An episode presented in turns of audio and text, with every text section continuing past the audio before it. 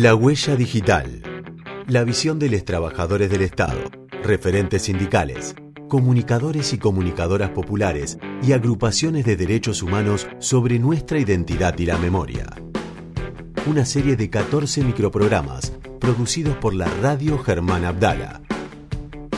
Una línea de tiempo desde las miradas y acciones de los trabajadores del movimiento obrero, vinculadas a la lucha por la memoria, verdad y justicia y la recuperación de hijes y nietes apropiados durante la última dictadura cívico-militar.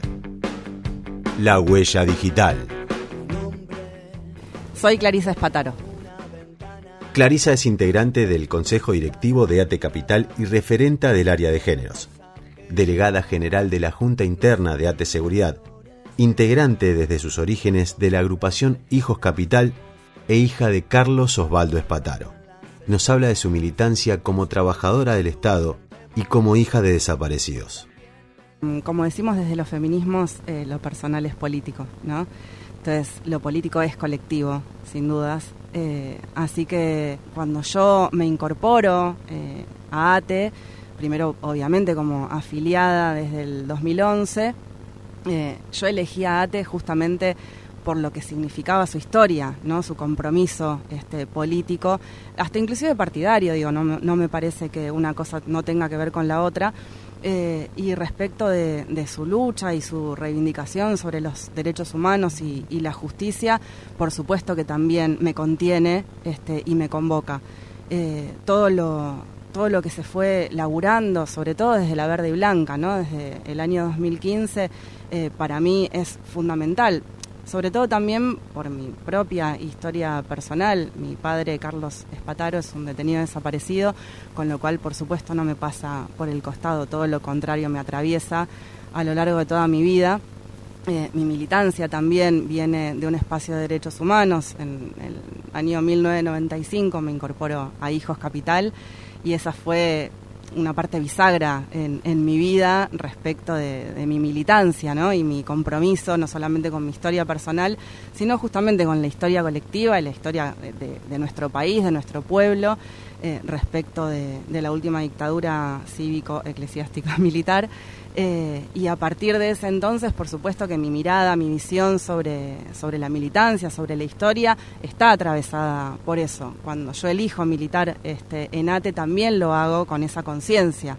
Eh, y como te decía, desde el año 2015, todo el aporte que se hizo desde ATE Capital respecto de la memoria, la verdad y la justicia, para mí es clave me, parece fundamental las visitas a, los presos políticos y a las presas políticas, nuestra lucha y reivindicación para que liberen a, a Sala, nuestro vínculo, sobre todo de nuestro, de nuestro secretario general, ¿no? el Tano Catalano, con las madres de Plaza de Mayo, sobre todo con EVE, pero con el resto de los organismos de derechos humanos, toda la política que se dio desde el área de derechos humanos de, de ATE Capital está atravesada eh, por esta línea. Y no me parece un dato menor, ¿no? Este, yo no sé si esto mismo se puede reflejar eh, en otras organizaciones este, sindicales.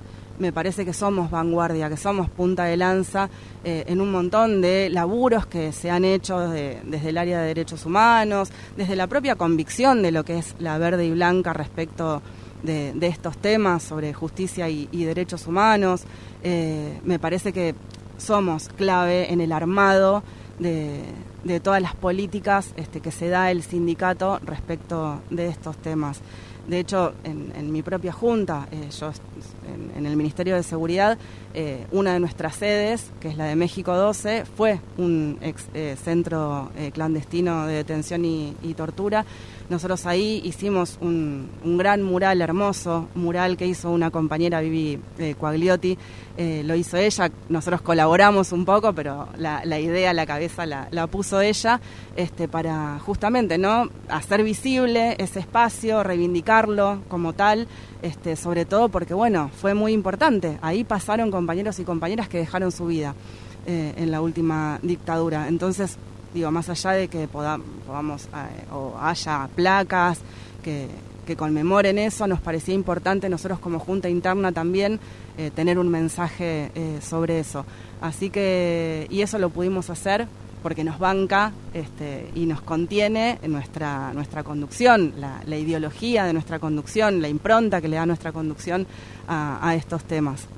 Este, la, impronta que le damos desde la verde y blanca, desde desde ATE Capital va en esa línea. Digo, no faltamos nunca a un 24 de marzo. Ahí convocamos a todos los compañeros y compañeras.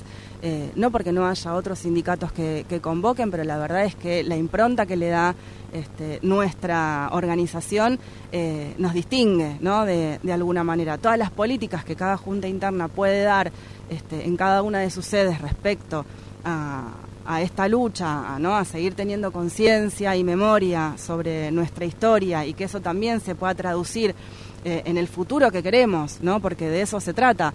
Este, hasta las políticas públicas te podría decir que tienen que ver y son reflejo también de, esta impronta, ¿no? Nosotros lo que queremos es un Estado presente, un Estado grande, un Estado con trabajadores y trabajadoras comprometidos este, con, nuestras tareas. Eh, no nos da lo mismo un gobierno neoliberal que un gobierno popular. Este, y esto también es como parte de la, de la trayectoria histórica que tenemos como, como, sindicato y por eso se refleja también a nuestros compañeros y compañeras. Muchos afiliados y afiliadas también se acercan a ATE por esta línea que, que, tenemos, ¿no? También se sienten incluidos y convocados y convocadas desde estos espacios de, derechos humanos. Cada junta interna tiene un área de derechos humanos que labura internamente sobre estos temas, más allá de lo que se baje como, como línea desde, desde la centralidad, ¿no? desde la conducción. También cada junta interna tiene una propia impronta que le da a, estos temas y eso también enriquece a la, a la, organización. Es que aparte del movimiento obrero fue uno de los más castigados este, durante la, dictadura. Digo, tenemos un montón, muchísimos compañeros y compañeras sindicalistas detenidos, desaparecidos, entonces es parte también de la memoria colectiva, es parte también de la historia que tenemos que seguir este, enriqueciendo, ¿no? Sobre todo con contenido, este, sabiendo este, lo que pasó, poder traducirlo también en un presente, en cómo lo estamos viviendo, digo, las reivindicaciones que tenían los compañeros y compañeras que hoy están este, detenidos desaparecidos son las mismas que hoy este, levantamos como, como bandera. Digo, eso no es este, algo menor. Eh, son las mismas luchas, son las mismas reivindicaciones. Tenemos esa misma impronta, lo llevamos en la sangre, está en nuestro ADN. Este, por eso la, militancia es parte de, nuestra vida. Digo, no podríamos imaginarnos otra, yo por lo menos hoy no me podría imaginar este, otra vida este, que, la que estoy teniendo ahora. No me puedo imaginar un, correlato de mi vida sin, sin esta impronta, más allá de mi propia historia personal, digo, cómo la pude eh, llevar adelante eh, a través de mi propia historia personal.